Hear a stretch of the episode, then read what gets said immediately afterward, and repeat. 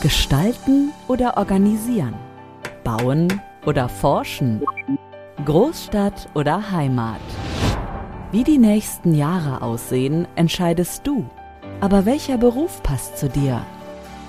Antworten hörst du in diesem Podcast. Orientierbar.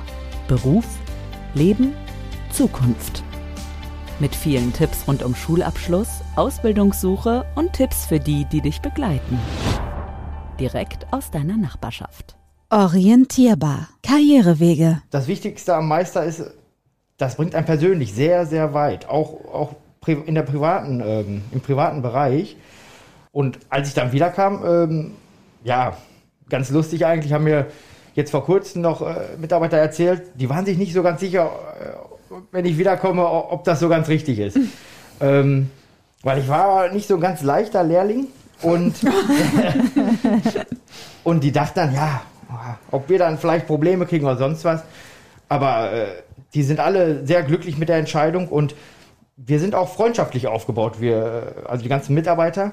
Und darum ist das auch alles einfacher. Die Mitarbeiter sind alle äh, im Schnitt so 20, 25 Jahre da. Deswegen man kennt die Leute und, und weiß, äh, wie man mit denen reden muss auch. Ähm, und deswegen ist das gar nicht so schwierig gewesen, der Einstieg ähm, in die Leitung. Mhm. Orientierbar. Netzwerk. Grundsätzlich ist es ja so, Netzwerk schadet nie. Eher im Gegenteil. Und das haben wir einfach. Also wir haben hinter Heimvorteil mit der Wirtschaftsförderung Hochsauerlandkreis ein starkes Netzwerk. Wir sind in die Gemeinden, in die Städte vernetzt über die lokalen Wirtschaftsförderer. Wir sind vernetzt über den Verein Wirtschaft für Südwestfalen von der Südwestfalen Agentur. Also da spielen einfach ganz viele Player mit und wir sind ja jetzt in dem Sinne keine klassische Arbeitsvermittlung. Das wollen und das dürfen wir auch nicht, sondern das ist im Prinzip so, dass wir die Wege nutzen an direkte Stellen. Und ich kann mal so ein schönes Beispiel auch nennen aus meiner eigenen Geschichte, als ich 2016 zurückgekommen bin, oder besser gesagt wir. Da habe ich auch einen der ersten Steckbriefe von dem Projekt miterstellt. Da war ich aber noch gar nicht Projektleitung, da war ich im Prinzip Nutzer des Projekts und äh, mein Steckbrief ist dann an die Gemeinde vor Ort gegangen und die Gemeinde hat den Steckbrief dann weitergeleitet, weil sie wusste, so ist das ja oft auch, da ist eine Stelle zu besetzen. Und ja, äh, keine zwei Wochen später war ich dann äh, im Marketing im Fort Fun. Also das ging dann doch schneller, als ich gedacht habe. Und das sind einfach so die Prozesse dahinter stecken. Ne? Also jemand kennt jemand, den jemand kennt und das natürlich auf eine professionelle Art und Weise. Orientierbar. Zukunftschancen. Ja, also unter E-Commerce versteht man den ganzen ähm, Online-Handel im Prinzip, dass die Leute vermehrt jetzt immer online bestellen und nicht mehr in die stationären Geschäfte gehen, viel halt bei Partnern, die sich online halt abbilden, ähm, die Waren bestellen und da ist halt sehr viel Potenzial im Moment und der E-Commerce-Handel hat sich halt sehr entwickelt, weil das digitale Geschäft total ähm, ja, einen Boom erfährt in den letzten Jahren. Und ähm, ja, da wollen wir halt gerne mit aufspringen und ähm, sind da ja jetzt ganz bereit, auch Leute auszubilden. Orientierbar. Azubi-Alltag. Das heißt, dir hat dieses Schülerpraktikum wirklich was gebracht. Weil ja. manchmal denkt man, ich glaube, als Schüler denkt man sich manchmal so, boah, gar keinen Bock drauf.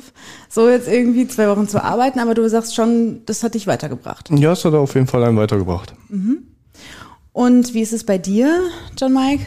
Wie bist du dazu gekommen? Weil das ist ja jetzt nicht so ein Beruf, den man alltäglich überall hört, finde ich zumindest. Ja, also ich habe tatsächlich das erste Mal, wo ich ähm, dort am Arbeiten war, ein Jahreswechsel war das sozusagen, habe ich da ein Jahr gearbeitet, fest. Mhm. Und dann habe ich gesehen, wie die Leute die Maschinen umbauen, ähm, die einrichten, optimieren und das alles umstellen und sowas. Fand ich super interessant, auch mit dem Roboter, wie das alles funktioniert. Ja, und dann habe ich mir gedacht, komm, ich bewerbe mich mal, vielleicht wird das ja noch was. Mhm. Mit 23 noch keine Ausbildung gehabt, habe nie wirklich jetzt gewusst, was ich machen möchte. Und ja, das war dann so der Weg. Mhm. Also es ist überhaupt kein Thema, irgendwie dann auch noch mit fast Mitte 20 irgendwie an zu sagen, ich, ich habe Bock auf eine Ausbildung ja. Schon zu empfehlen wahrscheinlich ja, auch, auf oder? jeden Fall. Und Dalma ist auch so ein freundlicher Betrieb, der da sehr, sehr große Chancen gibt, mhm. ne, den ja. jungen Leuten. Ja. Orientierbar. Eltern fragen. Mein Kind hat Schwierigkeiten bei der Berufswahl und Studienwahl. Wie können wir den Entscheidungsprozess unterstützen? Dass Jugendliche bei dem Thema Beruf und Studienwahl überfordert sein können, ist natürlich nachvollziehbar. Es gibt derzeit über 350 verschiedene Ausbildungsberufe in Deutschland und es ist aufgrund alleine der Vielzahl an Möglichkeiten schwierig, da den Überblick zu behalten. Als Eltern kann man den Kindern beratend zur Seite stehen. Sie können sich gemeinsam mit ihrem Kind hinsetzen und versuchen, einen Fahrplan zu erstellen, herausfinden, wo liegen die Stärken und wo die Schwächen des Kindes und was macht das Kind eigentlich gerne. Die Herausforderung ist dabei, als Elternteil bei sich selbst zu bleiben und die eigenen Wünsche, Anforderungen und Vorstellungen, die man selbst hinsichtlich der beruflichen Vorstellung des eigenen Kindes hat, nicht an das Kind zu übertragen. Das ist keine einfache Aufgabe. Da hilft es, sich immer wieder selbst zu reflektieren und seine Handlung zu hinterfragen. Man kann aber auch Außenstellen ähm, zur Rate ziehen. Man kann die Berufsberatung bei der Agentur für Arbeit fragen oder aber auch bei uns im berufspsychologischen Service das Angebot der Begabungsanalyse wahrnehmen. Ähm, wir bieten nämlich die Erhebung der Begabungsstruktur der Jugendlichen an, die ja in der Auseinandersetzung mit schulischen und beruflichen Anforderungen eine große Rolle spielt. Jeder Beruf hat nämlich gewisse schulische und berufliche Anforderungen und wir versuchen den Jugendlichen dabei zu helfen, herauszufinden, wo liegen denn die Stärken und Schwächen schulischer Art und wie kann ich diese Stärken und Schwächen, die ich habe, später in meinem Beruf einsetzen, damit ich im Idealfall weder über noch unterfordert bin, wenn ich mich mit äh, Anforderungen auseinandersetze. Orientierbar. Schulpraxis. Ich bin auch äh, Mama von äh, zwei Kindern, also äh, locker bleiben. ähm, vor allen Dingen nicht unbedingt so die eigene ähm, die eigene Biografie äh, den Kindern versuchen überzustülpen, mhm. sondern möglichst viel ausprobieren lassen. Und da eignet sich natürlich auch gerade ähm, kein Abschluss ohne Anschluss, also das, was alle Schulen umsetzen müssen an beruflicher Orientierung, bis auf die privaten Schulen, mhm. wobei das Mariengymnasium dabei ist ähm, als private Schule oder äh, Schule in privater Trägerschaft. Ähm, ja, da eben die ganzen Standardelemente wie Praktika, Berufsfelderkundung in Klasse 8, alles ausprobieren, was es gibt, um einfach hier und da reinzuschnuppern. Und wenn nach einem Praktikum ähm, die Schülerin sagt, nee, das war es jetzt überhaupt nicht. Ja, toll. Ja, Besser als im ersten Monat der mhm. Ausbildung. Mhm, und ich ja. breche dann ab. Wir haben mhm. unheimlich viele, wir haben unheimlich hohen Ausbildungsabbruch. Das kann man eben durch viele Praktika, durch viel Berufserfahrung ähm, vor, vor, bevor ich anfange, überhaupt mich festzulegen, einfach vermeiden. Und das wäre gut. Orientierbar. Bewerbungstipps. Bei der Frage, welche Bewerbungsstrategie würde ich äh, am einfachsten wählen, dann ist so eine Ausbildungsmesse oder ein vorheriges Praktikum der einfachste Weg, mhm. weil man sich eben schon persönlich gesehen hat, schon persönlich kennengelernt hat.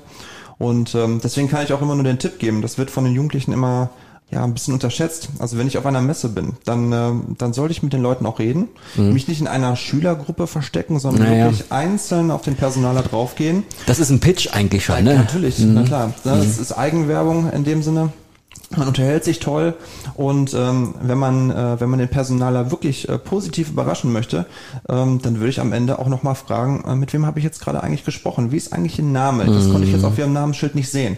Und ähm, dann wird der Jugendliche überrascht sein, äh, wie wie der Personaler reagieren wird. Der wird nämlich auch fragen, ja und wie heißt du eigentlich? Mhm. Der schreibt sich natürlich den Namen auf und äh, wenn dann später eine Bewerbung bei demjenigen auch ein, eingeht bei dem Unternehmen, dann erinnert man sich gerne an so ein positives Gespräch und da hat man vielleicht wirklich dann durch ein fünfminütiges Gespräch auf einer Messe sich schon seine Lehrstelle gesichert. Orientierbar. Vielfalt. Und ich komme dann in ein Vorstellungsgespräch und werde von der Personalabteilung gefragt, ja, wie kommt man denn als junge Frau auf die Idee, mhm. sowas zu studieren?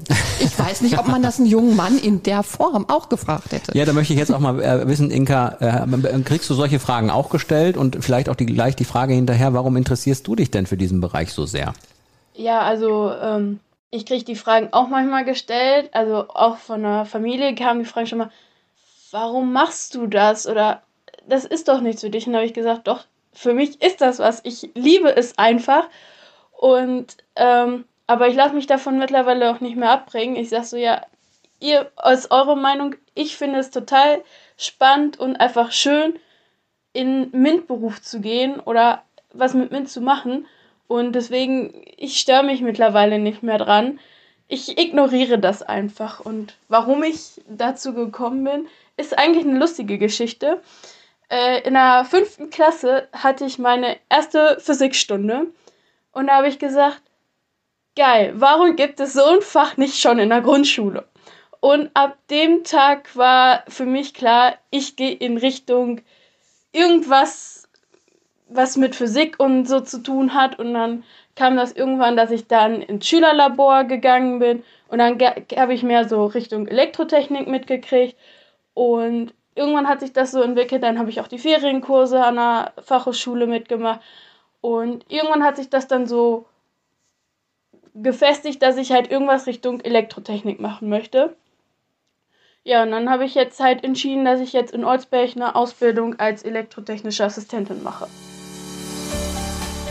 Das war's für heute mit Orientierbar. Beruf, Leben, Zukunft. Mach dich weiter schlau mit Partnern aus deiner Nachbarschaft. Mehr auf karriere-hier.de